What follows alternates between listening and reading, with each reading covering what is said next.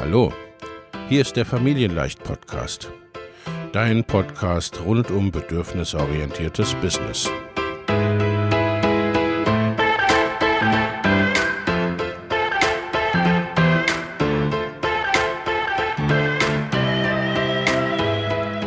Für Mütter und vielleicht auch Väter, die ihr Leben und ihr Business im Einklang mit sich selbst und ihrer Familie gestalten wollen. Familien leicht eben. Und das auch im Business.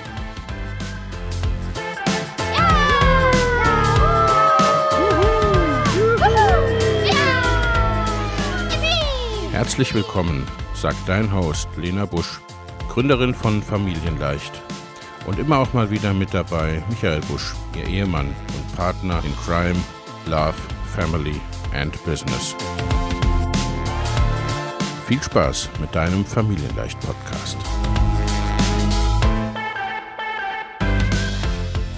Und herzlich willkommen zu einer neuen Podcast-Episode. Ich habe heute wieder eine tolle Podcast-Gästin und zwar die Jane von Klee. Hallo Jane, schön, dass du da bist. Hallo Lena, schön, dass ich da sein darf. Liebe Jane, stell dich doch selbst ein bisschen vor. Wer bist du und was machst du so? Ich bin Jane von Klee und ich bin Spezialistin für Human SEO. Das heißt, ich helfe Selbstständigen dabei, leichter Kundinnen und Kunden über ihre Website zu gewinnen und zwar in einer Kombination aus Suchmaschinenoptimierung und guten Texten. Das vereint mein Konzept Human SEO so ein bisschen. Ne? Also ich gehe davon aus, dass Suchmaschinenoptimierung alleine niemandem was bringt. Es geht darum, bei Google gefunden zu werden, für alle, die vielleicht noch nicht von Suchmaschinenoptimierung äh, gehört haben. Aber selbst wenn ich bei Google gefunden werde und ganz viele Leute auf die Website kommen, habe ich ja dann nichts gekonnt, wenn die nichts machen, wenn die einfach wieder mhm. gehen. Und deswegen hängt die Textebene bei mir immer mit dran, dass ich denke, wir müssen eigentlich die Website holistisch als Ganzes betrachten ja. und die Leute draufholen und aufmerksam machen und sie dann aber auch abholen, so dass sie sich angekommen fühlen, verstanden fühlen und eben zum Schluss am besten das tun, was wir gerne möchten, Newsletter abonnieren oder ein Angebot kaufen oder, oder, oder. Das können ja verschiedene Dinge sein. Und umgekehrt bringt es aber natürlich auch nichts, wenn wir eine, eine, super tolle Website haben mit ganz, ganz tollen Texten und keiner sieht die. Ne? Mhm. Deswegen SEO und Text mache ich als Einheit mit dem Ziel, dass wir ganz viele Leute auf die Website holen und die dann von uns überzeugen super. Ja, das ist wirklich ein ganzheitliches Konzept und das ist ja auch das, was wichtig ist. Ne? Wie du sagst, es bringt keinem was, wenn sie gar nicht erst kommen, wenn sie einen nicht finden äh, oder wenn sie dann da sind und sich quasi fragen, was soll ich hier so, ja. sozusagen. Und es ist also SEO wissen manche schon nicht so recht, was es heißt, ne? Und Suchmaschinenoptimierung ist schlicht und ergreifend so in meiner Erfahrung für viele, wie soll ich sagen, kein sexy Begriff. Absolut, ja. Jane grinst für unsere Podcast-Hörerinnen. Ne? Das hast du ähm, sehr, sehr äh, diplomatisch ausgedrückt, ja.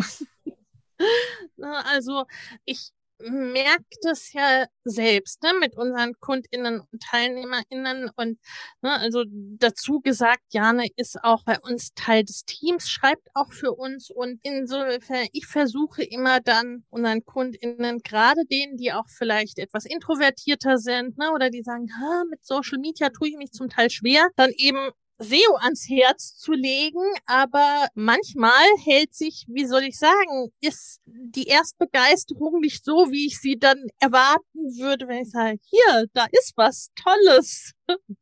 Was denkst du, woran liegt das? Ähm, das ist eine spannende Frage. Ich, also ich kriege auch mit, ne, dass ganz viele Leute das gerne als das Buch mit sieben Siegeln bezeichnen. Und ich glaube, das liegt zumindest zum Teil auch daran, wie es online dargestellt wird. Also wenn mhm. man sich selbstständig macht, hört man sehr schnell diesen Begriff SEO. Ja. Also man kommt eigentlich ja. nicht dran vorbei. An irgendeiner Stelle kommt man damit mal in Berührung und dann fängt man vielleicht an, sich damit so ein bisschen zu beschäftigen ja, und mal zu googeln, was ist denn eigentlich SEO und wie funktioniert das und was gehört dazu. Und da gibt's wahnsinnig viele Inhalte im Internet. Und die sind aber immer sofort super komplex. Alles hängt mit allem zusammen. Mhm. Ähm, es gibt ganz, ganz viele Fachbegriffe, die man dann erstmal verstehen muss. Und als ich mit SEO angefangen habe, ging mir das dann teilweise so, dass ich einen Blogartikel gelesen habe. Und dann musste ich noch drei weitere Blogartikel lesen, damit ich überhaupt den ersten verstehe, mhm. weil mir die ganzen ja. Begriffe überhaupt nicht klar waren. Ne? Also es ist sehr schwer, einfach einen Einstieg zu finden. Und was auch dazu kommt, ist, dass viele der Tipps, die es im Internet so gibt, eigentlich an Konzerne gerichtet mhm. sind in meinen Augen. Also es gibt quasi das SEO-Lehrbuch, so Best Practices, und das wird dann so, so runtergerasselt, ne? So mhm. funktioniert XYZ.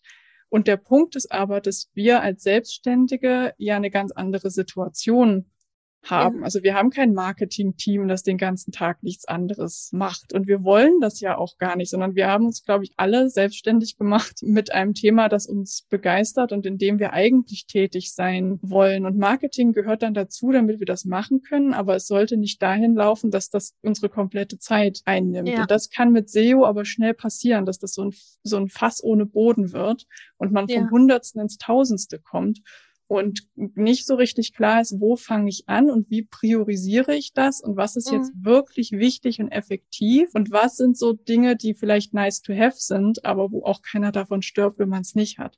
Also ich glaube, da, da herrscht zu wenig Klarheit und es ist irgendwie alles online zu fragmentiert. Und ja. ähm, deswegen glaube ich, entsteht da ganz, ganz viel Unsicherheit, wenn man sich so das erste Mal mit SEO beschäftigt und sich einfach mal irgendwo reinlesen will und überhaupt nicht so richtig den Anfang von diesem großen Knäuel findet. Und dann ja. ist es halt leicht, ne, die, die Schotten dicht zu machen und sagen, das Buch mit sieben Siegeln, ich, ich komme hier nicht, ich finde halt nicht das mal ein Buch lassen wir dann auch lieber zu. ja, ich glaube, da triffst du den Nagel auf den Kopf. Also, ne, dass es irgendwie dahingehend zu kompliziert wirkt oder eben so ganz schwammig. Sag mal, dass es nicht mehr so ist wie 2008, wo man, wenn man Waschmaschinen verkaufen wollte, dann irgendwie in einen random Text zehnmal das Wort Waschmaschine reingeworfen hat. Das hat sich schon rumgesprochen, aber dann ist entweder ne, so in die Richtung, ich muss eigentlich gar nichts machen, also so für den Menschen schreiben, ne, also dass man es gerne liest, oder es ist hyperkompliziert. Ganz, Was ganz ist technisch. Alle, die irgendwie ja, ganz technisch. Ja, ja die Technik nicht, nicht mögen, die steigen dann natürlich auch gleich am Anfang aus. Ja. Also wenn ich so Sachen sage wie, wir sollten die Ladegeschwindigkeit optimieren, so, nein. Da, schon, da sehe ich dann immer schon die Panik in den ja. Augen, obwohl das gar nicht so schlimm ist, wie es, wie es klingt. Wie ist denn dann, äh, ne, was ist denn deine Herangehensweise oder deine Tipps, ne? Also ich bin nun ja in der komfortablen äh, Situation, deine Zauberkräfte wirklich genießen zu können. Ne? Also wenn Jane dann sagt, wir sollten die Ladegeschwindigkeit optimieren, dann sage ich, okay, dann optimieren wir die Ladegeschwindigkeit. Und dann schwingt Jane kurz ihren Zauberstab und alles ist besser. Wenn ich nun aber die super ausgebuchte und wählerische Jane gerade nicht buchen kann, was mache ich dann? Also wie, über welche Ängste muss ich sozusagen vielleicht ein Stück weit überwinden oder welche Ängste kannst du uns nehmen und was sollen unsere Hörer und Hörerinnen tun, um ihr SEO ein wenig auf Vordermann zu bringen oder dem dem Startschuss zu geben sozusagen? Was sind so die wichtigsten Punkte? Ich fange mal mit den Ängsten an. Ich sehe ganz oft die Angst, was falsch zu machen. Mhm. In verschiedenen Ausführungen. Also zum Beispiel, ja. ich könnte was an meiner Website kaputt machen oder mhm. vielleicht wird's im Ranking dann, dann schlimmer, ne? Also ich, ich werde dann noch schlechter gefunden. Oder die Leute mögen nicht, was ich da mache. Das ist dann auch oft so ein bisschen so der Satz, ich will nicht für die Maschine schreiben. Ne? Ich schreibe ja nicht für mhm. Google, sondern ich schreibe für die Leute. Und ja, ja, und ja, so. genau. Und das ist eine, eine Sache, die unsere Hörerinnen und Hörer überwinden dürfen. Erstens, egal was man an der Website macht, und auch egal, ob das jetzt um SEO, Design oder Text geht. Es wird sowieso niemals perfekt. Von dem mhm. Gedanken dürfen wir uns verabschieden. Die Website wächst mit uns mit. Also wir wachsen mhm. als Selbstständige und Unternehmerinnen und Unternehmer und die Website geht da mit und die verändert sich. Und meine Website ja. hat sich auch schon etliche Male verändert. Wenn ich an die erste Version zurückdenke, da ist, glaube ich, nichts mehr übrig. Ähm, und das ist total in Ordnung. Das ist ja auch das Schöne an Online, dass man immer alles wieder rückgängig und anders machen kann. Und dass ja. man das deshalb eigentlich auch als große Spielwiese betrachten kann. Also mhm. Also das darf Spaß machen. Man darf auch Dinge einfach mal so in den Raum werfen und gucken, was passiert. Statt da mit dem, mit dem Anspruch an sich selbst reinzugehen, ich mache jetzt hier irgendwas und dann stelle ich das online und dann müssen das alle sofort abfeiern und ich gehe bei Google sofort auf Seite eins und bleibe mhm. dafür immer. So funktioniert das halt nicht. Und es gibt in SEO so ein paar Best Practices ne, und Dinge, die, die grundsätzlich empfohlen werden und die für die meisten funktionieren. Aber letztlich ist jedes Business auch anders und jede Website ist anders, sodass man da auch wieder ein bisschen individuell drauf gucken kann. Und da geht es auch viel darum, was will denn die Zielgruppe eigentlich sehen? Und auch das ist wieder bei jedem anders. Und das führt dazu, dass wir bei SEO auch zwangsläufig ausprobieren müssen. Also Dinge einfach mal starten, einfach mal loslaufen lassen und dann eben in die Zahlen gucken und schauen, wie kommt das an und was passiert. Und dann geht man quasi rein und passt gegebenenfalls nochmal was an. Es ist auch völlig normal, dass man vielleicht mal irgendwo einen Fehler macht und sich hinterher denkt, na gut, das war jetzt vielleicht nicht die schlauste Idee, ja. die ich jemals hatte. Aber das ist Teil des Spiels. Also das gehört einfach dazu. Das ist so, so ein Punkt, Perfektion loslassen. Und dieser, dieser Gedanke, ich schreibe ja nicht für Google, sondern für Menschen, der ist völlig korrekt.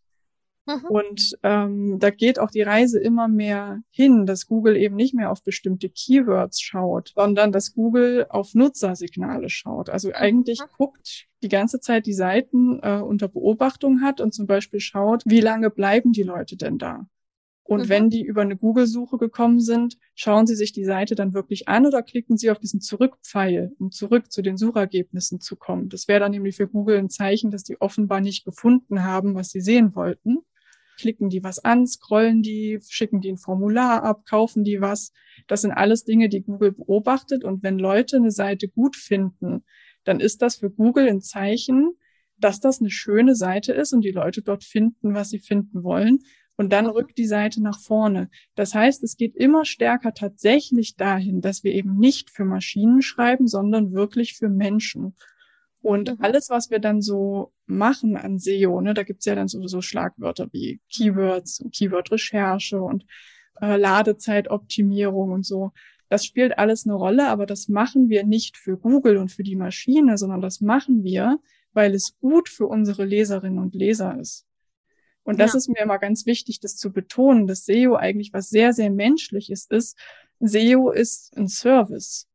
Also mhm. alles, was wir auf unserer Website machen, damit es den Leuten dort gut geht, damit die sich wohlfühlen, damit die Informationen finden, die für sie relevant sind, damit sie sich gut zurechtfinden, all diese Dinge gehören schon zu SEO dazu. Und damit fängt das letztlich auch an, finde ich. Also wenn man mal einen ganz, ganz niedrigschwelligen Einstieg will, so ganz ohne Technikbedenken und irgendwelche komplizierten Fachbegriffe. Dann geht das in meinen Augen damit los, dass man sich selber mal aus der Nutzerperspektive die eigene Website anschaut. Also die ja. mal aufruft, und zwar am besten sowohl am Computer als auch auf dem Handy und mal schaut, finde ich alles? Ist das mhm. Menü übersichtlich? Ist die Überschrift, die ich oben sehe, aussagekräftig? Also kann ich erkennen, worum es hier geht? Kann ich die Schrift gut lesen? Ich sehe das manchmal, dass dann so hellgraue Schrift auf weißem Grund zum Beispiel liegt und ne, mhm. ich richtig vorbeugen und in den Bildschirm reinkriechen muss, um das zu sehen oder dass die sehr klein ist oder so. Also diese Punkte oder wenn ich auf dem Handy unterwegs bin und ich habe vielleicht ein Newsletter-Formular eingebunden, kann ich das auch mit Wurstfingern bedienen. Wenn ich das ja. antippe, mhm. passiert dann das, was passieren soll? Oder ragt das vielleicht über den Rand hinaus? Mhm. Ne? Oder habe ich irgendwie zwei Buttons, die so nah beieinander sind, dass die gar nicht treffen kann, wenn ich da mit dem Finger drauf gehe? Und solche Sachen merke ich, wenn ich meine Website einfach mal selber benutze oder ja. wenn ich Freunde bitte und denen sage, könnt ihr vielleicht mal über die Website gehen und mir sagen, was euch auffällt. Und die mhm. Dinge, die ich dann eventuell finde, die behebe ich quasi zuerst. So. Mhm. Und dann habe ich nämlich schon viel gekonnt und eine gesunde Basis. Dann ist so ein Punkt, der mir auffällt, dass viele anfangen, so ein bisschen zu optimieren, ohne zu wissen, wo sie eigentlich stehen. Also, mhm. wenn ich Leute frage, wo stehst du denn im Ranking, ne, für welche Keywords wirst du gefunden, dann herrscht oft große Verwirrung. Und dann optimiere ich aber natürlich ins Blaue hinein, ne, ohne, ohne Plan. Ja. Vielleicht verschlechter ich dann Artikel, die eigentlich schon gut dastehen Deswegen gehört da für mich auch immer eine Ist-Analyse dazu. Es gibt ein, ein schönes kostenloses Tool online. Das ist der Ranking-Check vom digitalen Unternehmer. Da kann man ein Keyword eintragen, für das man gerne gefunden werden will bei Google und die URL der eigenen Website.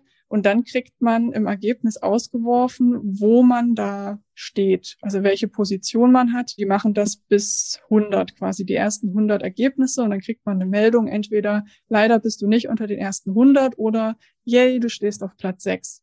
Und das ist ein ganz schöner Einstieg, um so für zentrale Begriffe, die fürs eigene Thema relevant sind, erstmal zu gucken, werde ich denn vielleicht schon für irgendwas ja. gefunden, mhm. ne? Und auch da, ohne dass es jetzt sofort super kompliziert sein muss. Und dann ist der dritte Schritt, sich zu überlegen, welche Inhalte will ich eigentlich machen, ne? Weil die Website an sich lebt von Inhalten und die sind auch für Google wichtig. Mhm. Also ja, wir haben da technische Aspekte, aber die sind eigentlich auch nur dafür da, dass wir die Inhalte konsumieren können. Also keiner setzt sich vor Google und tippt da was ein, hat nebenbei die Stoppuhr laufen, sagt so, heute nehme ich mir hier mal die Zeit und messe, welche Website am schnellsten geladen ist. Nee, ja. wenn Leute Google benutzen, dann machen sie das, weil sie irgendwas Inhaltliches sehen wollen, weil sie eine Frage ja. haben, weil sie ein Problem lösen wollen, weil sie eine Anleitung wollen, vielleicht auch, weil sie sich in irgendeiner Form unterhalten wollen. Aber es steckt immer irgendein Antrieb dahinter, ja. ne? irgendeine Erwartung, was die sehen wollen. Und unsere Aufgabe ist es, das zu verstehen, also sich einzufühlen mhm. in die eigene Zielgruppe und sich zu überlegen, warum benutzen Leute gerade Google? Warum liegen die nicht gerade mit Schirmchen und Cocktail in der Sonne? Sondern, also was, was treibt die an? Warum sind die gerade hier? Was tippen die genau ein? Und warum tippen sie das ein? Was ja. wollen sie sehen?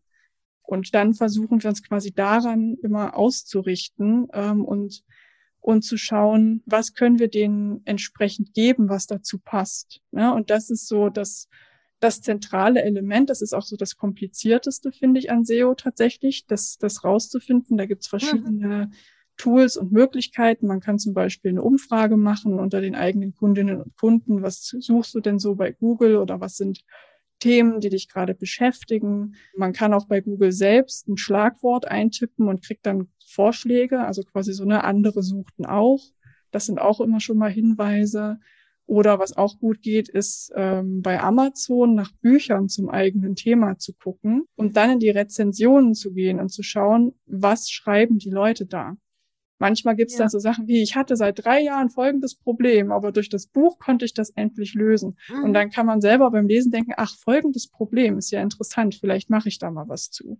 Mhm. Ja, und kann ja. dann eben überlegen, also so ein bisschen sammeln. Es gibt da, wie gesagt, auch ganz viele Keyword-Tools, die man verwenden kann, aber ich glaube, das führt hier ein bisschen zu weit. Aber es gibt da auf jeden Fall Möglichkeiten und das ist ein ganz wichtiger Punkt, sich einzufühlen und sich zu überlegen, an welcher Stelle der Kundenreise stehen meine Kundinnen und Kunden? Ja. Ähm, was wissen die schon über mein Thema? Was wissen sie nicht? Welche Probleme und Herausforderungen haben sie? Welche Fragen haben sie? Was beschäftigt sie zu meinem Thema? Ähm, und was könnten Sie quasi dazu wissen wollen? Ne? Was kann ich Ihnen zu diesen Themen anbieten und dann eben genau dazu Inhalte zu erstellen. Und das ist so, ne, so wie du das gerade erklärt hast, finde ich, die mich da auch immer ein bisschen reinversetzen, aber ne, da klingt das ja schon gar nicht mehr so beängstigend und es klingt auch gar nicht so technisch metallisch, ne? Also und die Technik ist ja letztendlich, wo du das gesagt hast, ne, mit den SEO-Tools oder Suchtools, das alles ist ja dann letztendlich nur noch das Werkzeug, mit dem man das dann macht. Aber davor all das, was du gesagt hast, und das ist auch das, wo unser beider Arbeit so zusammenkommt, ne, dass ich klar haben muss, was genau mache ich, für wen genau, wen will ich genau damit erreichen und welche Fragen stellen sich die Leute, was suchen die Leute. Das ist immer wieder ja auch so ein Thema, sagen wir mal, ne, wir sind alle Experten in unseren Themen.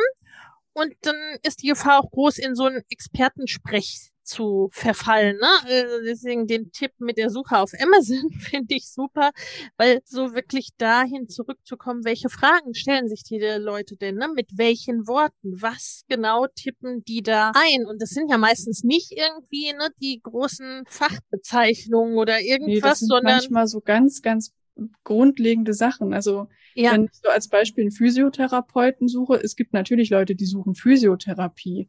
Es gibt aber auch Leute, die googeln Rückenschmerzen was tun. Ne, also die googeln Ja. quasi ihr Symptom, die haben ein Problem und geben das so, wie es ist, ein. Oder wenn irgendwas auf der Website nicht funktioniert, was weiß ich was da, ich kann ja nicht nach der Lösung googeln, wenn ich die Lösung nicht kenne. Also gebe ich das Problem ein und sage, meine Seite lädt nicht mehr. So, Ja.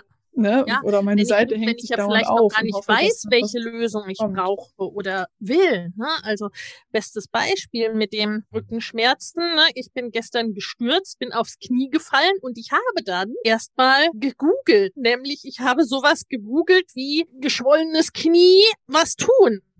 Hab dann festgestellt, okay, da kam dann alles Mögliche zu Arthrose und so weiter war ja jetzt nicht mein Problem, ne, sondern dann habe ich geguckt, okay, gestürzt, Knie geschwollen oder solche Sachen. Und das gab dann viel sinnvollere Ergebnisse und da kam dann auch in den Vorschlägen von Google dann sowas wie geschwollenes Knie nach Sturzwand zum Arzt. Also, ne, was dann der nächste Schritt quasi wäre, weil ich wollte ja erstmal nur wissen, ne, so bin hingefallen, tut weh, tut ziemlich weh. Was mache ich jetzt am besten? Ne? Was mache ich jetzt als erstes?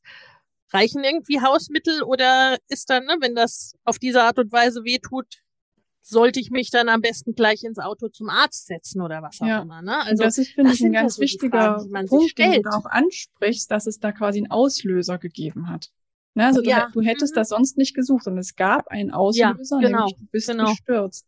Und das Ja. kann auch helfen, sich zu überlegen, was könnten mögliche Auslöser Mhm. bei meinen Kundinnen und Kunden sein.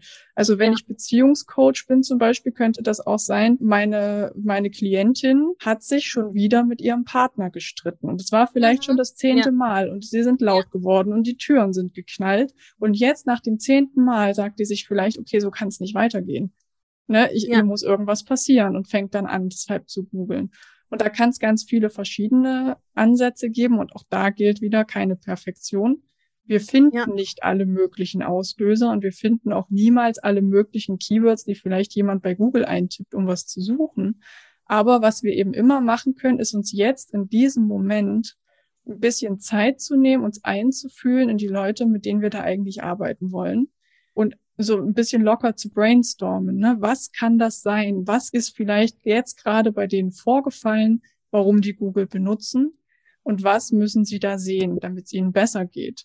Und damit fängt Ja. SEO dann halt an. wie du gesagt hast, an welchem Punkt der Kundenreise bin ich denn? Ne? Also in dem in deinem Beispiel mit Rückenschmerzen und Physiotherapeut, die suche ich ja auch an unterschiedlichen Punkten. Ich mit meinem Knie kam jetzt zu, naja, so die ersten 24 bis 48 Stunden, da bin ich noch drin, ist es wichtig zu kühlen und hochzulegen. Ne? Und wenn es nach ein paar Tagen nicht besser geht, sollte man zum Arzt, auch wenn jetzt so die ersten Notfalldinge erstmal nicht eingetreten sind. So. Das heißt, ne, wenn das alles so ist, ist meine Suche dann erstmal abgeschlossen. Sollte mein Knie, was ich nicht hoffe, in drei Monaten immer noch wehtun oder alles schlimmer werden statt besser, ne, dann werde ich andere Dinge suchen. Ne? Ja. Und dann irgendwann suche ich auch, keine Ahnung, alle möglichen Therapeuten, Orthopäden, was auch immer. Ne? Also Genau. sich das wirklich zu überlegen und so heranzugehen. Und ich glaube, das ist eine ne, auch sehr viel, wie soll ich sagen, sehr viel menschlichere Herangehensweise, dass wir uns wirklich ne, in unsere Kunden und Kundinnen da hineinversetzen.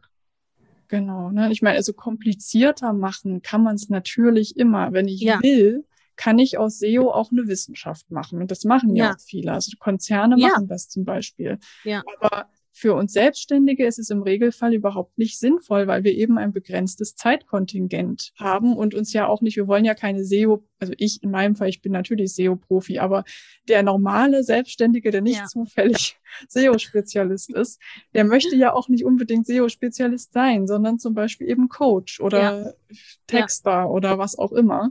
Das heißt, es muss ja irgendwie alles, was wir da machen, auch noch machbar und alltagstauglich sein. Ne? Und da kann das Ja. als Einstieg schon sehr, sehr viel helfen, wenn man eben damit anfängt, sich zu fragen, wo stehen meine Kunden und was könnten die dann suchen. Zum 31. Januar starten wieder meine Mastermind-Gruppen für selbstständige und fortgeschrittene Unternehmerinnen. In beiden Gruppen geht es darum, dein Business in 2024 deutlich wachsen zu lassen und ganz konkrete individuelle zusätzliche Kundengewinnungswege und Einkommensströme zu etablieren, Vorhandenes besser zu nutzen, an deinen individuellen Rädchen zu drehen, um sehr viel mehr mit weniger oder gleichem Aufwand zu erreichen. Schau in die Show Notes für die Links zur Perfect Match Mastermind und zur Next Level Mastermind sowie zu einem Gespräch oder einer Einordnung, was für dich geeignet ist. In den Show Notes findest du außerdem kostenfrei für dich noch für kurze Zeit das Training Go Bigger 2024, deine Road zu 100.000, 500.000 oder einer Million Euro. Denn genau um diese Road, deine ganz persönliche, je nachdem, was dein nächstes Ziel ist, darum geht's in den Masterminds. Ich freue mich auf dich ja. und was brauchen die. Das ist ja auch wichtig, sich ja immer die Frage zu stellen, was, was will ich denn eigentlich damit, ne? Was will ich denn damit erreichen, ne? Von wem und wie viel will ich denn da gefunden werden? Weil natürlich macht es da auch einen Unterschied, liegt mein Fokus eigentlich auf Social Media oder ne, auf irgendwelchen anderen Formen der Kundengewinnung oder soll das gefunden werden über Google meine Hauptform der Kundengewinnung sein. Ne? Da brauche ich natürlich auch eine andere Herangehensweise. Und so Sachen, ich glaube, so Seite zwei oder Seite fünf auf Google ist so ungefähr wie die Tageszeitung von vor zwei Wochen, oder irre ich mich da? Es gibt so einen Witz unter SEOs, äh, nämlich, wo versteckt man am besten eine Leiche? Auf Seite zwei von Google. Ja, äh, okay, äh, genau. Und genau. das ist tatsächlich mit, mit Zahlen auch belegbar, dass nicht mal mehr ein Prozent der Suchenden sich Seite zwei ja. anguckt. Also über 99 Prozent der Suchenden bleiben ja. auf Seite eins. Und das heißt, wenn wir von Google irgendwas haben möchten, dann muss unser Ziel sein, dass wir auf Seite eins der Suchergebnisse stehen was ja bedeutet, ne, dann mache ich ja eher besser nicht. Viel hilft viel so halbherzig für alles Mögliche, sondern dann wirklich konsequent und priorisiert, dass ich, was weiß ich, mit einzelnen stimmigen Keywords oder wie auch immer, ne, auf Seite eins komme, oder? Ja, und da gibt's auch wieder so ein Fehlglauben, nämlich dass dann die Leute denken, sie müssten irgendwie jetzt super viel bloggen beispielsweise und mhm. jede Woche einen Artikel, das ist so ein Tipp, den sehe ich ganz häufig auch im Internet, ne, veröffentliche jede Woche einen Blogartikel. Ja, Leute, wann soll ja. man das als Selbstständiger denn bitte machen? Oder manche empfehlen dann auch, ne, äh, am, am Anfang darf es auch noch öfter sein, aber es ist ja überhaupt nicht realistisch, das zu machen. Ähm, und es bringt auch nichts, wenn ich dann anfange, jede Woche so einen Blogartikel mit 300 Worten zu veröffentlichen, der eigentlich nichts aussagt, der nur so an der Oberfläche kratzt. Ja, Sondern ja. es ist viel ja. besser, wenn ich mir einen Monat Zeit nehme für einen Artikel oder je nach Thema meinetwegen auch zwei und den gründlich zu recherchieren und den tiefgehend zu machen ne? und sich auch da wieder zu fragen, was möchte jemand sehen, der jetzt hier gerade hinkommt? Was muss die Person wissen, damit sie das Thema versteht? Welche Fachbegriffe muss ich eventuell erklären, die für mich selbstverständlich sind, für andere aber nicht? Welche Art von Anleitung will ich vielleicht dazugeben? Ne, und da, da einen Plan zu machen mit dem Ziel, dass das zum Schluss hilfreich ist für die, die es lesen. Und da Trick ja. 17, wenn, wenn man sich unsicher ist, was wollen denn die Leute, ne? Und wie lang soll das sein? Und was mache ich jetzt genau? Welche Inhalte nehme ich auf?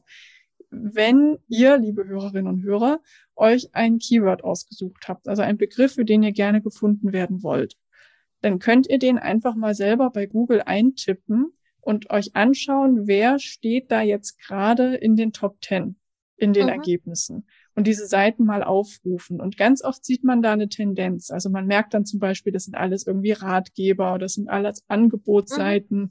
oder die sind alle super lang oder alle super kurz. Oder vielleicht verwenden viele von denen ein Video dazu oder ne, es gibt irgendwelche Besonderheiten, die dann vielleicht nicht alle zehn in den Top Ten machen, aber schon viele. Und daraus kann man sich dann so ein bisschen ableiten, was die Leute offenbar sehen wollen, was gut ankommt und kann sich orientieren, ohne dass man abschreibt von den anderen natürlich. Aber man, wenn, wenn alle eine Definition zum Thema haben, dann kann ich auch mhm. eine Definition bringen. Ja. Meine eigene, aber ich kann eine ja. Definition bringen. Ne? Oder wenn alle so, so sagen, fünf Tipps wie du, sieben Tipps wie du und zwölf Tipps wie du, dann kann ich thematisch in die gleiche Richtung gehen, weil das offensichtlich ja. gefragt ist. Und ich entscheide dann, wie viele Tipps ich gebe und welche genau. Aber ich habe einfach einen, einen, roten Faden so ein bisschen, ne? Ein, ein, ja, einfach eine Richtung und tappe nicht mehr so ganz im Dunkeln geht in die Tendenz von, ne, ne, ich muss die Regeln kennen, um sie gut brechen zu können. Ne? Also ne, gerade, was weiß ich, die sieben Tipps und so weiter finden die meisten relativ öde, sag ich mal. Ne? So, ich will aber nicht sieben Tipps schreiben, aber es, äh, ne, es kommt halt ja gut an. Ne? Also es gibt da Statistiken zu, die ja. zeigen, dass äh, Texte oder ich sag mal Überschriften, die eine Zahl enthalten, werden sehr, sehr häufig angeklickt. Und das ja. ist auch der Grund, dass es so viele von diesen Artikeln gibt, ne, mit ja, ja, klar. Tipps, ja. weil die gut funktionieren. Ja, ja, klar, ne? Also so was, äh, ne, was funktioniert, wird gemacht.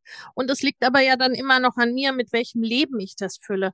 Ich habe auch gerade gedacht, ne, als du das sagtest mit den 300 Wörter Blogartikel, ne, also so, glaube die Empfehlungen kommen zum Teil ja manchmal auch noch aus älterer Zeit vielleicht oder ich weiß es nicht. Jedenfalls, ne, das heutige Internet leidet ja nun nicht unbedingt unter einem Mangel an Content. Also, ne, so, äh, ich werde nicht unbedingt dann besser gefunden oder mehr gebucht, nur weil ich ums Verplatzen dann irgendwie ne, einen nichtssagenden Blogartikel in der Woche veröffentliche. Und wenn ich dann daran denke, was du ganz am Anfang gesagt hast, ne, so das Nutzererlebnis, dass Google das Nutzererlebnis wichtig ist, dann stelle ich mir so vor, ne, also so ein Artikel, der mir nichts Neues mehr sagt, ne, oder den ich, was weiß ich, ne, den ich selber irgendwie als Nicht-Experte, wo ich alles schon weiß, was da drin steht, der bringt mich ja wahrscheinlich im Ranking auch nicht gerade voran, oder? Weil ich da als Nutzer schnell wieder weg bin und mir was Hilfreicheres suche, oder? Wie ist das?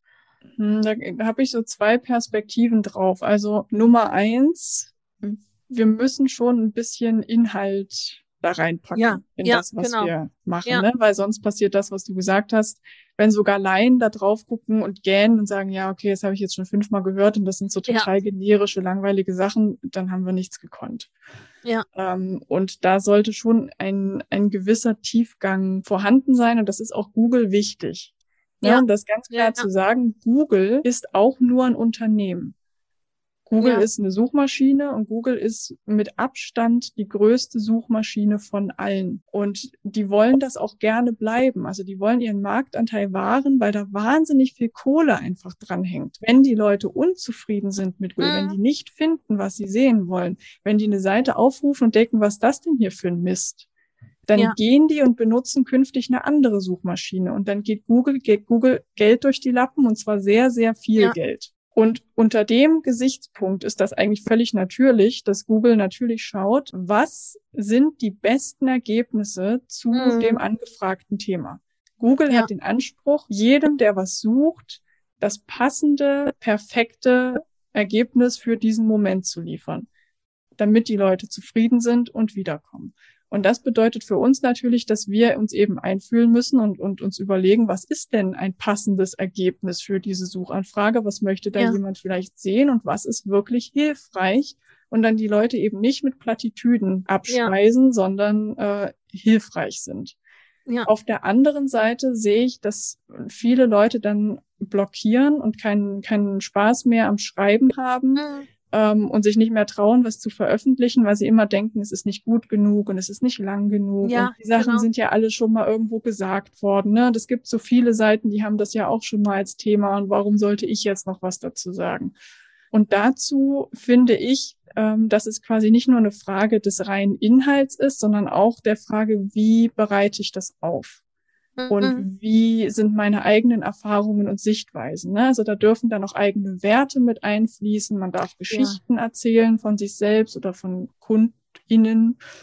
Ähm, zum Beispiel, man darf Dinge hinterfragen. Also wenn man irgendwas, was in der Branche üblich ist, selber total blöd findet, dann darf man auch mal einen konträren Tipp geben ja. zum Beispiel. Und die Art und Weise, wie ich Dinge sage, ist nie so wie andere es sagen. Also die ist mhm. einzigartig. Und ich hatte das schon echt häufig, dass Leute mir da eine E-Mail geschrieben haben und so sinngemäß sagten, ich habe mich mit diesem Thema schon länger beschäftigt und ich habe ganz viele Artikel gelesen und vielleicht auch ein Webinar mitgemacht oder so, aber es ist nie so richtig gelandet und erst jetzt, wo ich deins gelesen habe, hat sich bei mir ein Schalter umgelegt. Ja.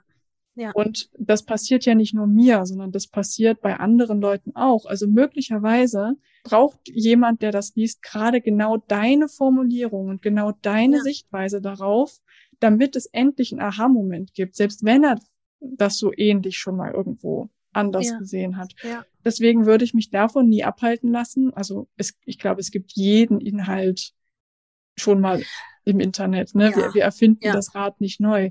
Aber unsere Perspektive und die Art, uns auszudrücken, die ist einzigartig. Ja. Und deswegen ähm, auf jeden Fall Inhalte trotzdem erstellen, auch wenn es sie schon gibt und einfach nochmal mit eigenen Worten erklären und eben mit dem, mit dem Anspruch, dass es einfach hilfreich ist, dass man danach schlauer ist als vorher. Ja, auch so, ne, so konkret wie möglich wahrscheinlich, ne? Also bei meinem Kniethema war es jetzt einfach, ne? Erste 24 Stunden kühlen, okay, ne? Konkrete Informationen, damit kann ich was anfangen, ist hilfreich. Wenn es dann noch dem Knie hilft, umso besser. Bei manchen Themen ist es so klar und einfach nicht, ne? Aber äh, sich die Frage zu stellen, was ist denn hilfreich? Und ich glaube, da bist du auch ein super Beispiel, ne? Wohl wissend, dass das so zu erleben ist, dass viele SEO irgendwie ganz kompliziert finden ne, oder ganz äh, ne, viel Angst haben oder ne, da nicht recht ran wollen. Und du sagst es ja auch, ne, dass du das öfters hörst und erlebst, so äh, dieses, ah ja, so wie du das jetzt erklärt hast, verstehe ich das.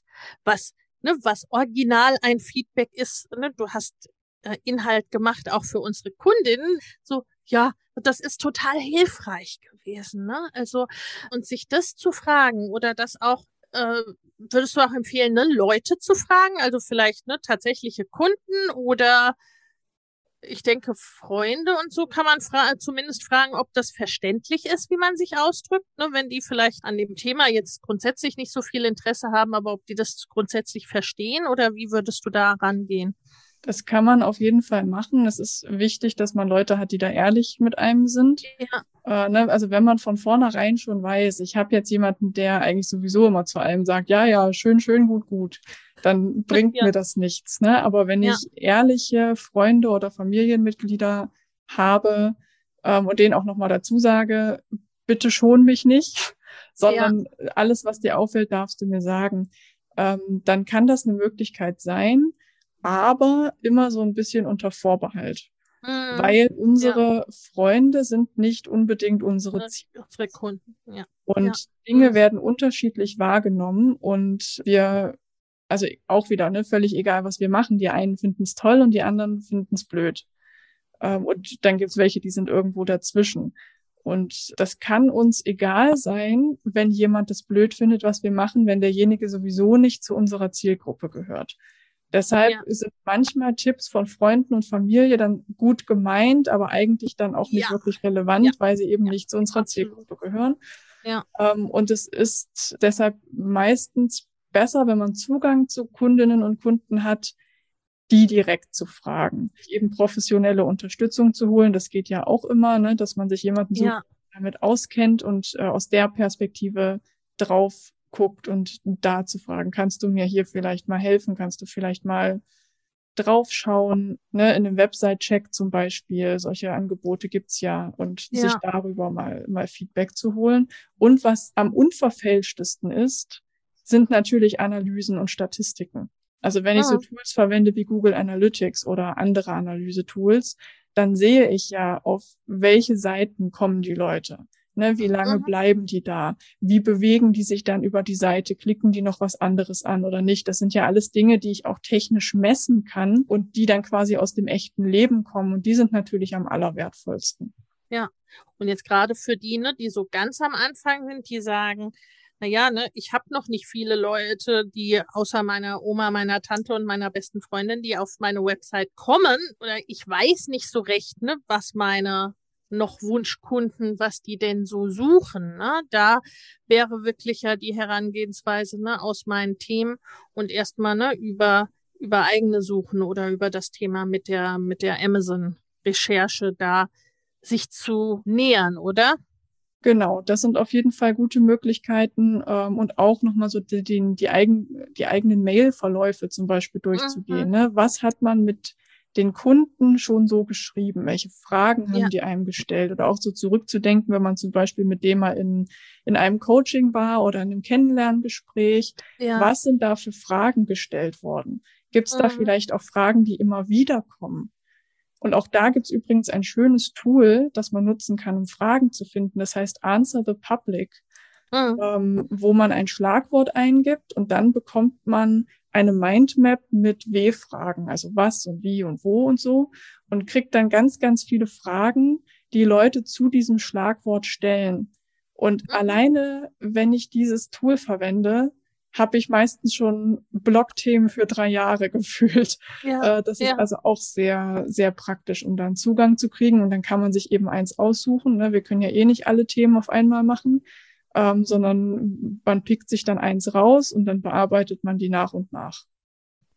Ja, und oft geht's ja auch darum, erstmal eine Richtung zu bekommen, ne? Also, äh, wo ich dann vielleicht feststelle, na ja, das habe ich mir so schön gedacht, aber über das Thema will ich will ich jetzt so viel weiter dann auch nicht schreiben, äh, ne? Oder das, äh, ne, die Leute, die das suchen, mit denen will ich eigentlich gar nicht arbeiten, ne? Oder da sind jetzt Leute gekommen und mit denen will ich auch gerne arbeiten und die interessieren sich für die und die Themen, ne? Also wenn ich an einem Punkt starte, bringt mich das ja immer weiter.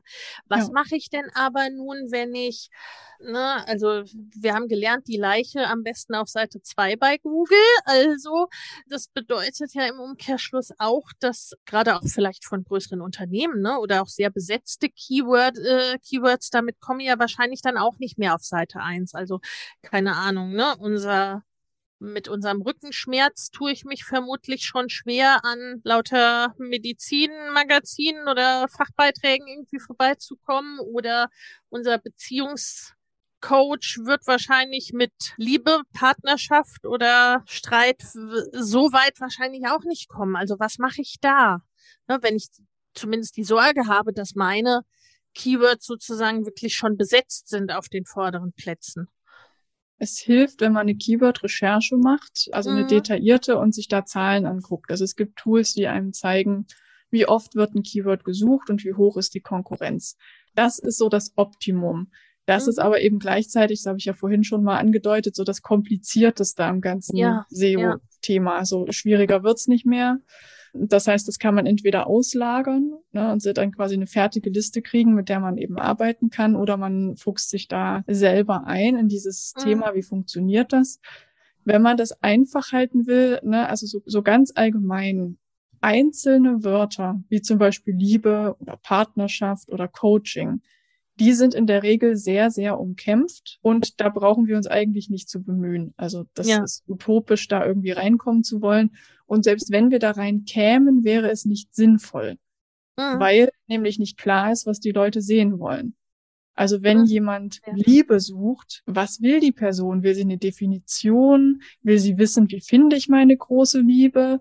Will sie irgendein Produkt haben, ne, irgendwie, irgendwie so ein Deko-Gegenstand, wo irgendwie Liebe draufsteht oder ein Plakat oder ne, das kann ja in sonst was für Richtungen gehen. Will sie ein Coaching zum Thema? Was, was ist das denn? Das kann man sich aus der Suchanfrage ja gar nicht herleiten. Und damit ist es dann eben auch sehr schwer, da einen treffenden Beitrag Ja. zu erstellen. Was da hilft, ist, das möglichst spezifisch zu machen. Ähm, das geht schon damit los, ne, wenn ich dann so eben zum Beispiel sage, Liebe finden, ist das schon konkreter. Dann weiß ich, okay, da ist jemand auf der Suche. Und ich kann zum Beispiel Tipps geben zum Thema, wie finde ich einen Partner. Ähm, Ja. Und eben nicht mehr eine Definition oder ein Produkt. Und das kann ich immer weiter ja eingrenzen, ne? immer spezifischer werden, immer genauer werden. So ein Keyword kann auch drei oder vier oder fünf Wörter Mhm. lang sein. Und gerade für den Anfang, also das verändert sich dann auch mit der Zeit, ne, man kann dann auch immer größere Begriffe machen. Je älter die Seite ist, je etablierter die ist, je bekannter die ist, desto eher kann man dann auch mit den anderen Seiten konkurrieren. Also angenommen, ich würde jetzt eine eigene Medizinseite gründen, das dauert natürlich eine Weile, aber irgendwann in drei Jahren bin vielleicht ich die neue Apothekenumschau. Und dann Ja, verdränge ja. ich die natürlich. Ne? Also das ist nicht unmöglich, es dauert halt nur eine Weile und ist aufwendig. Ja. Aber es geht. Und für den Staat ist es gut, wenn wir dann eben möglichst konkrete Themen, also möglichst nischig und, und spitz Ja. nehmen, weil da die Konkurrenz niedriger ist und man da wirklich gute Chancen hat.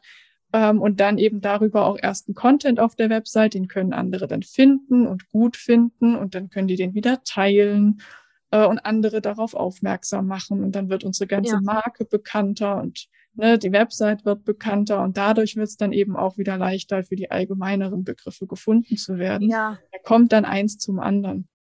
Ja, das ist, glaube ich, auch sehr, sehr sinnvoll, ne, da so ein bisschen eine Mischkalkulation zu fahren, sozusagen. Ne, weil wenn ich zum einen, ne, wenn ich für mein erstes oder wichtigstes Keyword dann in drei Jahren irgendwann vielleicht mal gefunden werde, ist das relativ frustrierend bis dahin. Und wie du sagst, ne, die für andere Begriffe gefunden zu werden, zahlt ja auch auf die allgemeineren ein oder gibt ja auch Google, das ist wahrscheinlich auch ähnlich wie bei anderen Algorithmen, ne? gibt ja auch Google ein Hinweis, was speziell die Menschen, die bei mir richtig sind, was die meinen, wenn sie Liebe suchen. Ne? Ja, also, auch, also in welchem Thema wir uns bewegen. Ja, genau, ne? Also Google genau. schaut natürlich auf die einzelne Unterseite oder den Blogartikel, ja. aber es bettet das auch immer in den Gesamtkontext der Seite ja. ein. Und wenn wir so eine Seite haben wie den Spiegel zum Beispiel, wo es mal um Politik geht und mal um Wirtschaft und mal um ja. Medizin und mal um irgendwas Buntes, dann steht halt Google auch irgendwann davor und denkt sich, was ist das was hier ist, eigentlich? Das? Also, ja. was macht ihr denn?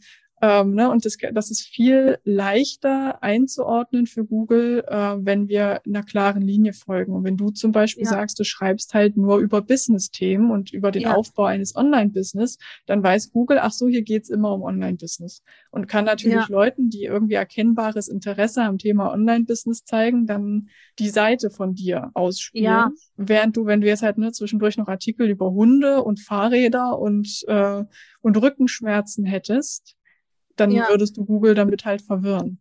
So wie bei unserem Beziehungscoach, ne, das Thema Liebe als allgemein oder der Suchbegriff Liebe als allgemeinere Suchbegriff, ne, wenn ich dann als Beziehungscoach schon für nischigere Keywords ranke, dann weiß Google irgendwann auch, dass wenn ich Liebe schreibe, dass ich damit jetzt nicht, keine Ahnung, die Liebe zu Haustieren meine oder sowas in der Art, oder? Ist, äh, bin ich da mm. auf dem Holzweg? Ja, jein. also Google versteht dann schon, dass es bei dir um, ne, um die um die Liebe zu Menschen geht und wird dich jetzt ja. nicht großartig für Haustierthemen vorschlagen, aber letztlich liegt bei Google natürlich auch nur ein Algorithmus zugrunde und der kann auch Fehler machen und es gibt auch Dinge, die der ja. nicht versteht. Also da gibt's dann keine Garantie, dass der nicht doch auch mal irgendwie was falsch ja. einordnet. Also immer so genau wie möglich sein. Genau. Genau. Okay.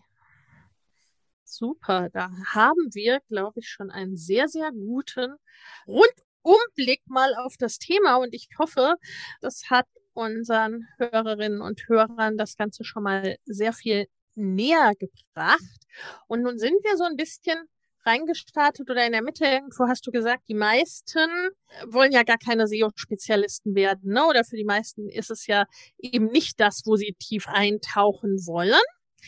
Für dich aber ja schon. Du bist SEO-Spezialistin. Wie kam es denn dazu, liebe Jane?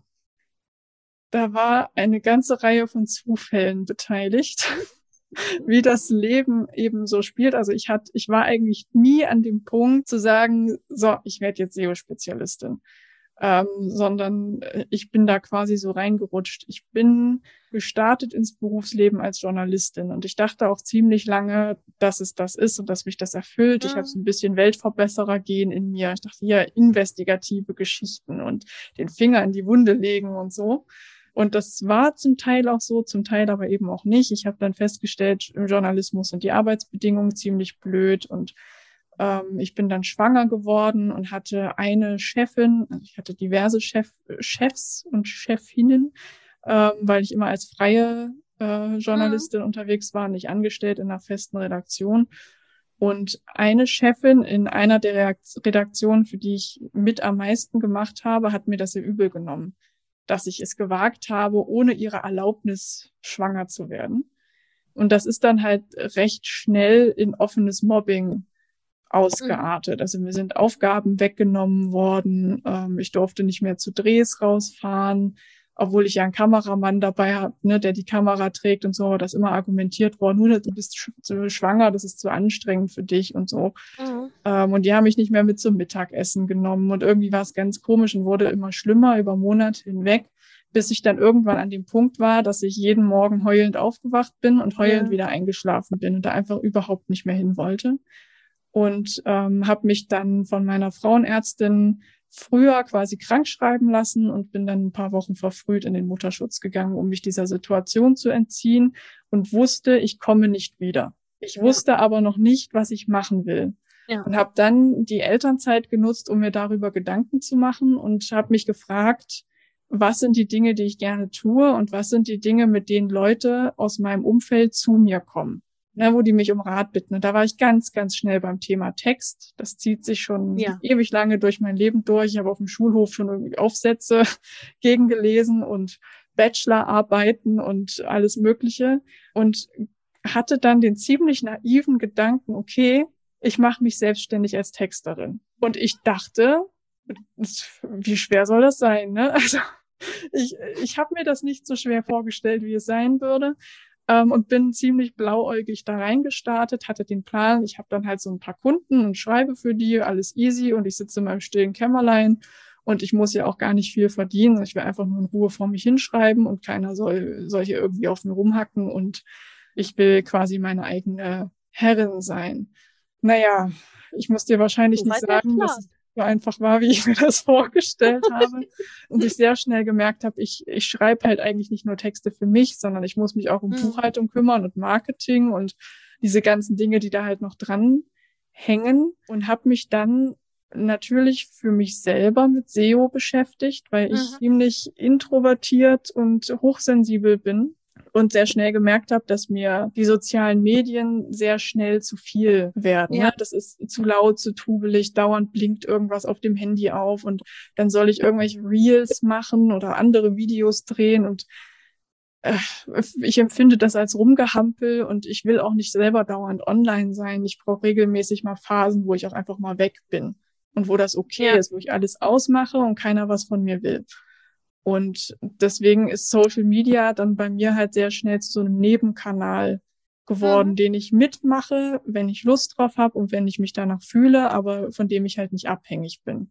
Ja. Und damit ging das dann so ein bisschen, ne, also los aus dem eigenen Bedarf heraus. Ich hatte als Journalistin auch schon so ein bisschen Basiswissen zu SEO gesammelt. Ja.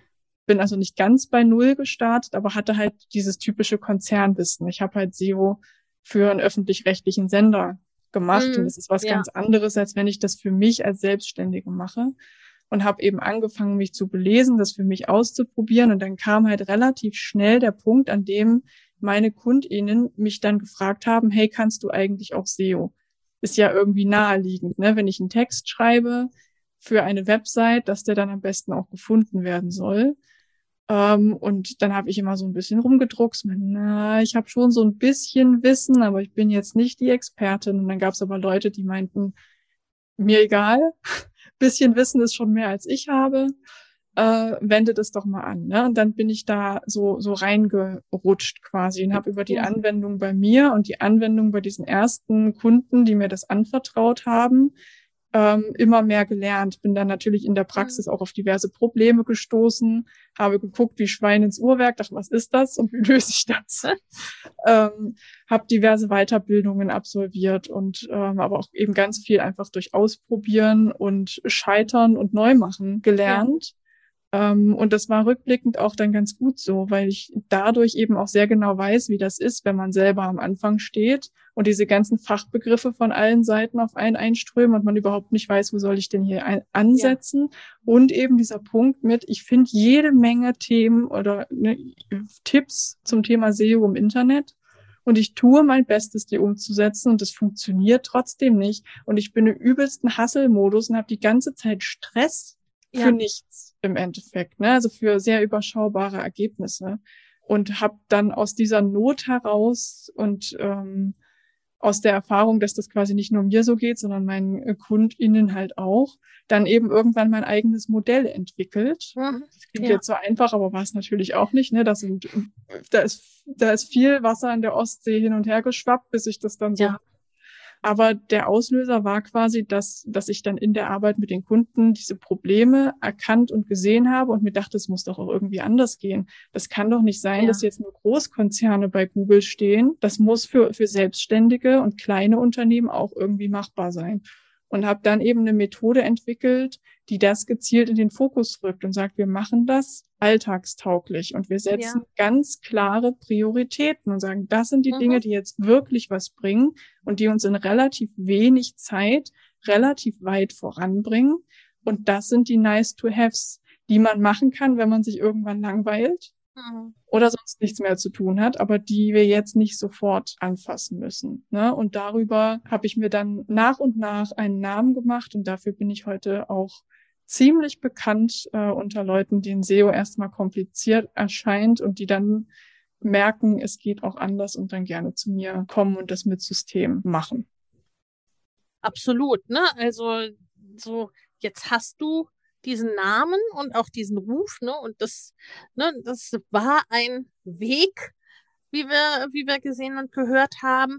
Und das ist ja auch genau das, ne? So äh, quasi ein Stück weit zu testen, zu schauen, okay, was, was passiert, wenn ich in diese Richtung gehe, was passiert, wenn ich in diese Richtung gehe. Und manche Dinge können wir nur so dann äh, ein Stück weit auch ausfiltern. Ne? Was will ich denn genau machen und wie, wie will ich denn arbeiten. Und einerseits zeigt das auch ganz schön dieses, die wenigsten UnternehmerInnen, vielleicht generell, aber auf jeden Fall Online-UnternehmerInnen, da ist es ja bei den wenigsten so, ne, dass sie als SEO-Spezialisten geboren werden oder ähnliches, ne, oder dass das so die Grundausbildung ist.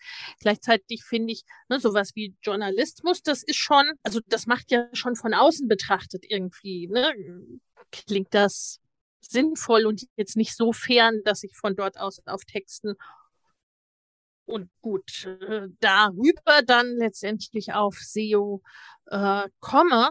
Und was da auch im Grunde mit rein spielt, ja schon zumindest ein Stück davon, ist so, dass zum einen die Zielgruppe und zum anderen das Warum. Ne? Mit wem möchte ich denn arbeiten und warum möchtest du jetzt kein äh, SEO-Schreiberin für Konzerne irgendwie werden oder bleiben oder sein ne? oder dich so ausrichten?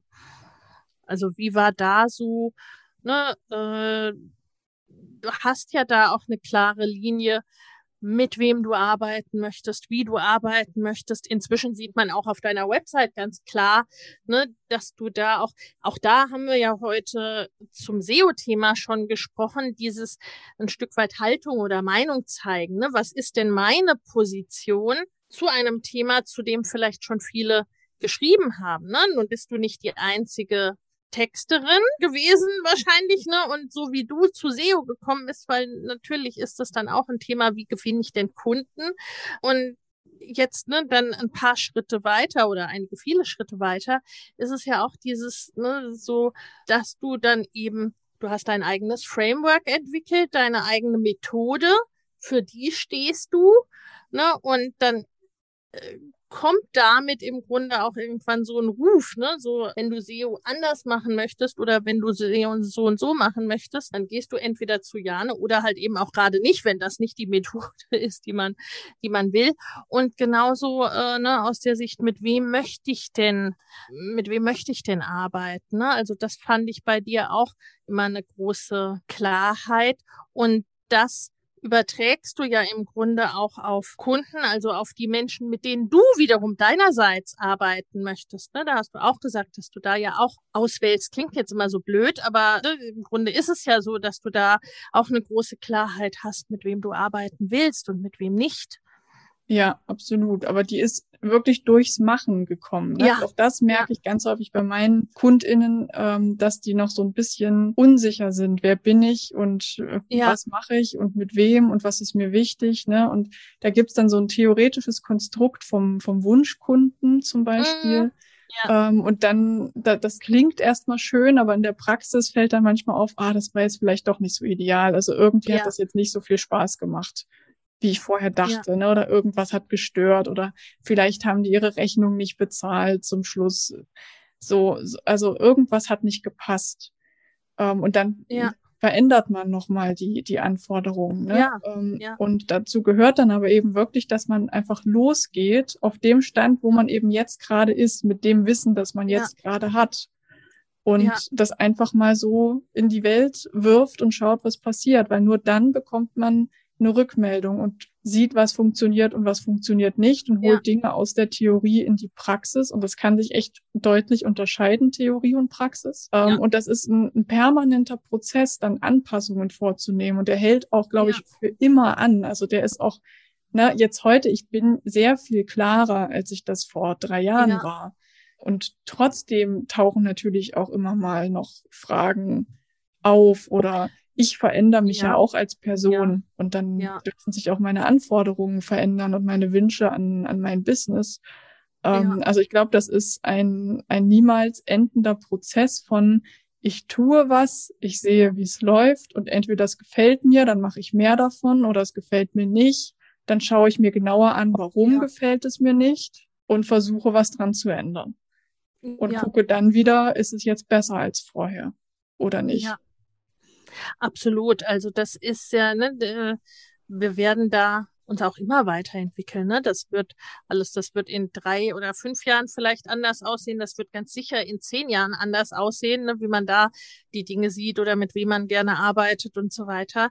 Ne? Und ich glaube, dass es immer wichtig ist, erstmal so eine Richtung zu bekommen, so wie für dich war ja schon auch die Grundausrichtung des Business klar, ne? Also, dass du jetzt keine Waschmaschinen reparierst oder sowas, ne? Das, äh, das war ja schon klar. Und so ist es auch, ne, mit dem, äh, mit dem Wunschkunden und solchen Sachen, ne? Also, dass man äh, sich da die Richtung überlegt, ne, wer ja, sein muss halt darf. Nicht in Stein gemeißelt sein. Ne? Exakt, ne? Das exakt. kommt dann einfach erst durchs Machen. Ich glaube, vieles kann man auch mit noch so viel überlegen kann nicht klarkriegen. Das kommt, das Nein, kommt nur ja. durch die Praxis. Und ja. ich meine, wenn ich dann irgendwann merke, die Richtung war jetzt nicht die richtige für mich, für die ich mich entschieden habe. Ne? Ich muss ja in irgendeine Richtung mal loslaufen. Und wenn ich merke, das war jetzt nicht das Richtige. Oder vielleicht war es das Richtige in dem Moment, aber ich habe keine Lust mehr. Ich bin auf den Berg gestiegen, ja. ich habe die Aussicht genossen und jetzt habe ich mich satt gesehen. Dann hält mich ja nichts ab, dann doch noch Waschmaschinen zu verkaufen. Also wenn ja. ich morgen aufwache und denke, oh, Waschmaschinen, total faszinierende Technik, warum äh, hebt das eigentlich nie jemand hervor? Und ich gründe ja. ein total geiles Waschmaschinen-Business, könnte ich nicht, kann ich ja jederzeit machen. Also das ist, ne, das ist, glaube ich, das Ding. Und so ist es ja bei SEO auch, ne? Also, dass ich mir erstmal dieses Fundament überlege, mit dem ich losgehe. Also welche Keywords sollen es denn erstmal sein, ne? Und dann gehe ich dann gehe ich weiter und das eben auch ne, im gesamten Business. Nun hast du schon auch so ja im Zuge der Geschichte erwähnt sozusagen ne, über deine unschönen Erlebnisse in und nach der Schwangerschaft. Also ne, du bist auch selbst selber Mutter und hast auch dahingehend ne, dein Business so ein Stück weit ja ausgerichtet. Ne? Das ist auch immer Teil meiner Fragen quasi, was ist da für dich wichtig? Äh, was macht es dir, was macht dir da auch, sagen wir mal, von Organisation, von Strukturen, äh, von Dingen, Best Practices sozusagen, ne? Was äh, macht für dich da auch das mag das Wort Vereinbarkeit ja nicht so, ne? Aber was macht es für dich da leichter, quasi dein Leben sowohl privat als auch im Business, ne, so zu führen, wie es für dich passt? Was findest du da hilfreich oder was waren vielleicht auch Stolperfallen sozusagen? Das ist tatsächlich ein Thema, mit dem ich sehr lange gerungen habe. Ähm, ich hatte sehr lange immer ein schlechtes Gewissen wenn ich mhm. mich mit meiner Tochter beschäftigt habe, dann hatte ich den Eindruck, ich mache zu wenig für mein Business. Und wenn ich mich mit ja. meinem Business beschäftigt habe, hatte ich den Eindruck, ich bin eine schlechte Mutter, weil ja. ich kümmere mich mhm. nicht genug um meine Tochter. Ähm, ich hatte auch oft den Eindruck, dass ich als Jane mhm. irgendwie auf der Strecke bleibe, ne? dass ich quasi nur noch Business ja. und Kind und mhm. aber ja. was ist mit mir? Was ist mit meinen Hobbys, mit meinen Freunden, ja. mit einfach mal Me-Time?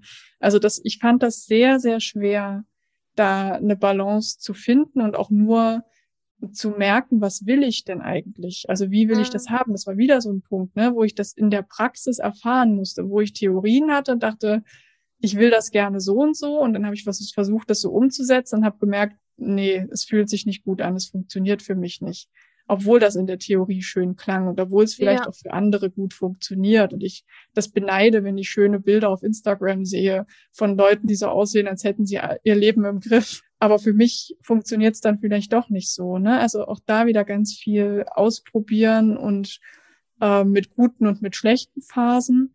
Ähm, und was mir jetzt, ne, total individuell, was mir mittlerweile hilft, ist Punkt A, ich habe einen, einen sehr, sehr tollen Mann im Hintergrund. Hinter jeder starken Frau steht ein starker Mann, der den Haushalt macht. Und bei uns ja. ist quasi das klassische Rollenmodell umgedreht. Und mhm. ich musste erst lernen, das anzunehmen. Also er hat das tatsächlich von Anfang an schon gemacht. Er kocht, er putzt, er geht einkaufen, er holt das Kind aus der Kita, er spielt mit dem Kind nachmittags ähm, und gibt da sehr, sehr viel mehr rein in diese ne, in diese Care-Arbeit, als ich das tue. Bei ja. mir ist, glaube ich, ein höherer Mental Load. Ich delegiere viel, mhm. aber er führt aus. Ähm, ja. Und das hat er auch von Anfang an gemacht, aber ich konnte das nicht so richtig annehmen. Ich hatte mhm. dann eben auch ihm gegenüber immer ein schlechtes Gewissen. Ja. Und obwohl ich eigentlich diese tradierten Rollenmodelle furchtbar finde, beziehungsweise an sich nicht. Jemand, der das so möchte, ne, kann das natürlich machen, ist ja völlig legitim.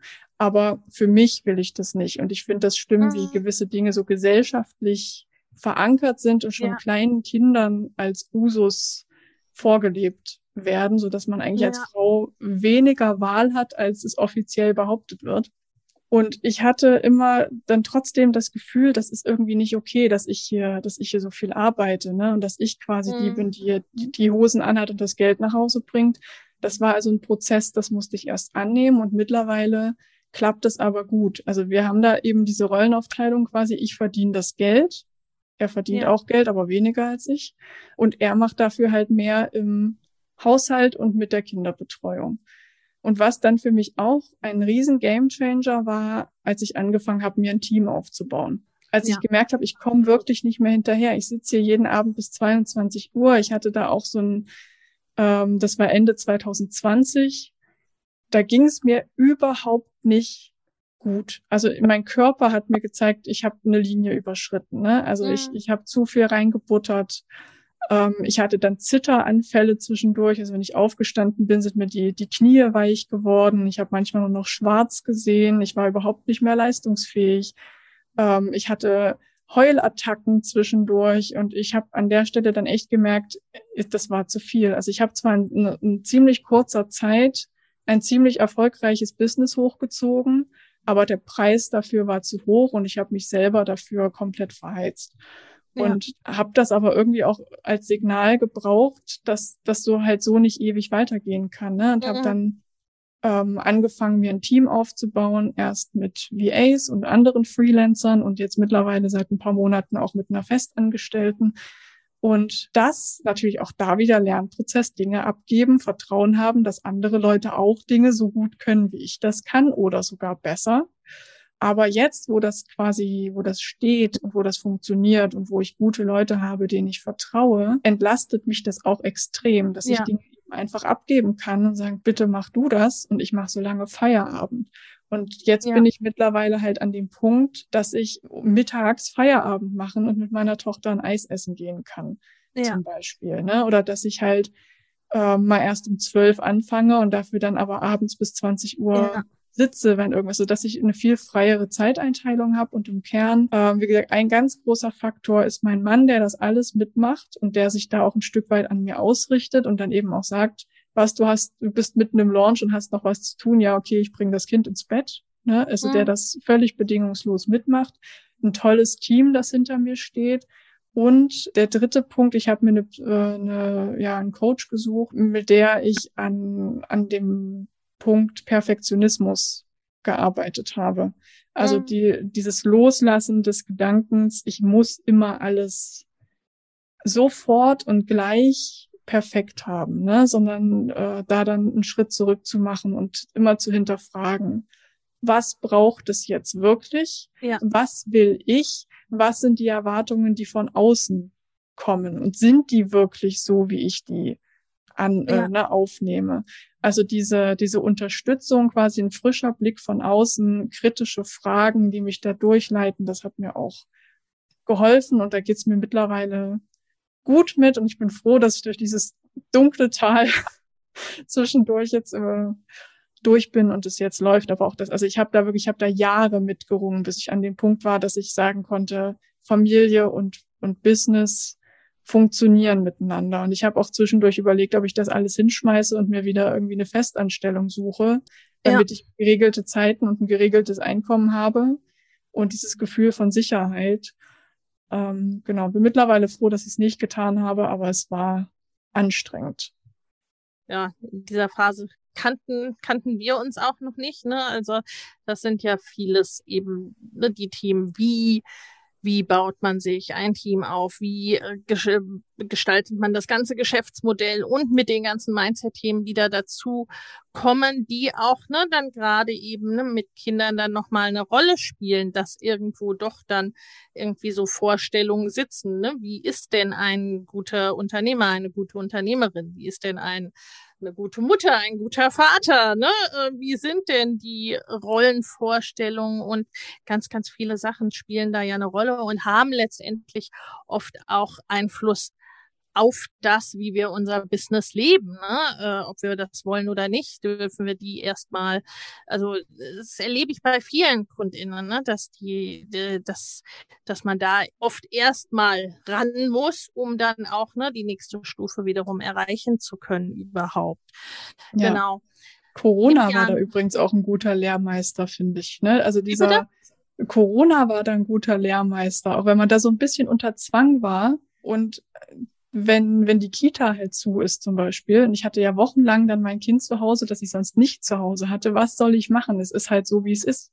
Ne? Und da, das hat mir dann auch sehr geholfen, mich irgendwie in Akzeptanz zu üben und ja. Dinge hinzunehmen, die ich nicht ändern kann. Und zum Beispiel dann auch den Mut zu haben, zu Kunden zu gehen, wenn es nicht anders geht natürlich. Und ihnen zu sagen, pass auf, es tut mir leid, aber die Lage ist gerade so. Und ich kann die Texte, die die wir vereinbart hatten bis Deadline X, gerade nicht einhalten. Ja. Ich schaffe es ja. nicht.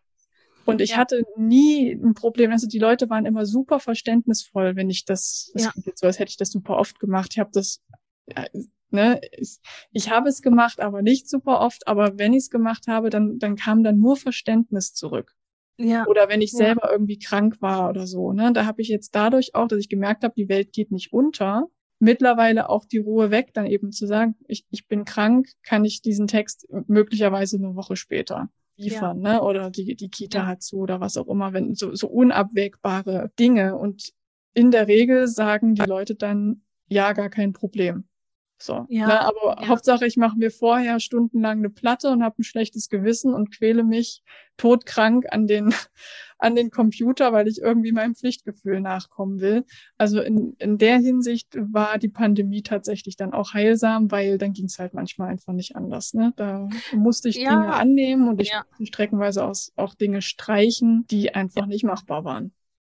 Das ist, ne, zumal es da ja vielen vielen so ging. Ne? Also das waren dann im Grunde dahingehend oft auch ne, die Umstände, wo man dann schaut, okay, wo kann ich denn, wo kann ich denn auch skalieren, ne? wo, äh, wo kann ich denn auch noch andere Produktmöglichkeiten schaffen oder wo kann ich mir ein Team schaffen, ne? weil äh, ich sag mal, Leben mit Kindern ist oft sowieso bringt gewisse Unwägbarkeiten dann äh, teilweise mit sich, ne? Also äh, nicht so wie bei Corona, klar, aber ne, dass irgendwie die Kita mal zu ist oder was weiß ich, ne, wie bei mir. Ich habe ja mein mein persönliches Corona dahingehend Jahre vorher gehabt, ne, und habe mit kleinen Kindern zu Hause mein eigenes Business aufgebaut, ne. Da war dann sowieso keine Ahnung, ne, irgendwie ähm, eng getaktete äh, Kunden arbeiten und so weiter, das wäre gar nicht gegangen. Ne? Also da dann wirklich zu gucken, okay,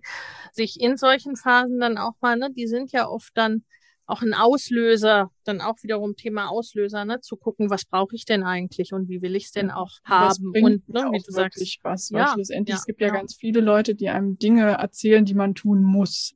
Das ja, wird immer ja, so als genau. Absolution genau. hingestellt und Instagram-Experten sagen, du musst unbedingt Instagram machen und die Facebook-Leute sagen, du musst Facebook machen und die SEO-Leute sagen, du musst SEO machen und dann, ja, also jeder hat da irgendwas, was sich so der To-Liste hinzufügt und ich glaube, solche Situationen sind dann geeignet dazu, dann nochmal auszumisten und äh, zu hinterfragen, Absolut. was muss ich denn tatsächlich?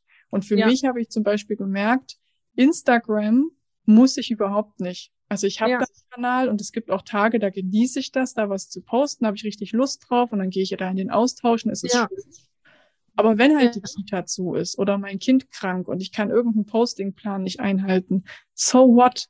Ich habe auch schon ja. komplette Launches gemacht, ohne einen einzigen Post bei, bei Instagram oder irgendeinem ja. anderen Social Media Netzwerk abzusetzen und habe trotzdem gute Umsätze und Conversion ja. Rates gehabt, ne? Wo ich dann halt merke, nicht alles, was mir von außen irgendwie empfohlen wird und was jetzt Bilderbuch wäre und Best Practice und für viele funktioniert, muss auch für mich entscheidend sein, sondern ich darf Dinge reduzieren und ich darf einen harten Kern von Dingen haben, wo ich sage, das ist jetzt wirklich entscheidend. Ohne diese Dinge ja. geht's absolut nicht. Genau. Dinge, wo ich sage, wenn ich die Zeit finde und wenn es passt, dann mache ich es mit ja. und wenn nicht, dann halt nicht. Weil das halt dann ne, die, die Dinge sind, von denen in deiner Entscheidung und den Weg, den du eingeschlagen hast, ne, wo, wo deine Kunden herkommen, woran, äh, ne, auf welchen Pfeilern dein Business ruht oder eben auch nicht, ne?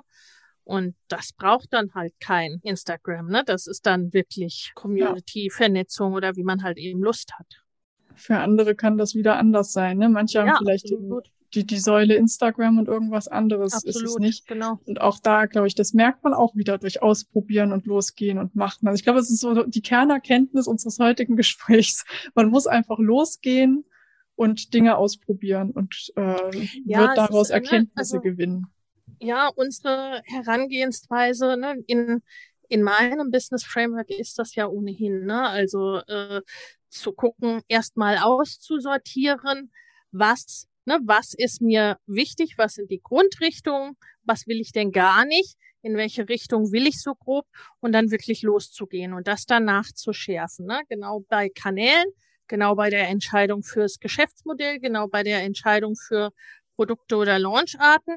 Und dann brauche ich es halt auch eben konkurrent sozusagen. Ne? Also wenn ich sage, meine Säule oder eine meiner tragenden Säulen ist SEO, dann muss ich das halt eben auch anders gestalten, als wenn ich sage, na ja, SEO äh, spielt für mich die Rolle, die für dich Instagram spielt, ne? Ja. Oder etwas dazwischen, ne? Also, dass ich dann eben gucken muss, wie, wie richte ich mich denn da aus?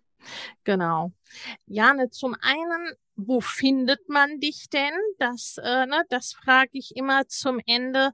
Auch das, was wirklich in Worten äh, immer noch mal haben, weil der natürlich steht alles in den Show Notes, aber oft wird unterwegs gehört. Also ne, so wo findet man dich? Und meine allerletzte Frage ist immer, was ist so der eine Tipp oder der eine, ne, der eine Satz oder die eine Weisheit, die du unseren Hörerinnen und Hörern mitgeben möchtest? Man findet mich in diesem Internet unter janevonklee.de beziehungsweise auf Instagram hauptsächlich ähm, als Jane von Klee. Ich springe theoretisch auch auf Facebook und, und LinkedIn rum. Praktisch bin ich da sehr inaktiv. Aus dem, ne, aus dem Grund, dass ja. es bei mir keine Priorität ja. hat. Aber wer mir dort folgen möchte, kann das natürlich gerne tun. Und die, die Weisheit des Tages, ich glaube, ich, ich bleibe da bei dem, was wir jetzt in so vielen Facetten beleuchtet haben, anfangen. Also was immer ihr, liebe Hörerinnen und Hörer, euch überlegt, überlegt nicht zu viel, Ne, es ist, es ist gut, einen Plan zu haben, es ist gut, eine Strategie zu entwickeln, ja. aber an irgendeiner Stelle kommt äh, das, das Denken dann an Grenzen und wir kommen nur weiter, Absolut. wenn wir dann auch anfangen und machen und sehen, wie es im echten Leben läuft. Ja. Und dazu möchte ich gerne ermutigen, trotz der Gefahr, dass wir vielleicht irgendwelche Fehler machen oder dass irgendwas mal nach hinten losgeht oder dass wir unsicher sind und nicht wissen, wie das wird, trotzdem losgehen und trotzdem machen und dann daraus lernen, weil nur so kommen wir wirklich voran. Ja, auf jedem Level aufs Neue. Ja, ganz genau. Vielen, vielen Dank, liebe Jana. Vielen Dank fürs Gespräch und ne, wir verlinken alles natürlich auch in den Show Notes. Vielen Dank. Vielen Dank euch fürs Zuhören und dabei sein. Alles Liebe. Ciao. Wenn dir der Familienleicht Podcast gefällt, dann abonnier ihn doch einfach und lass uns auch gerne eine Bewertung bei Apple Podcast da. Hab eine gute Zeit und bis zum nächsten Mal.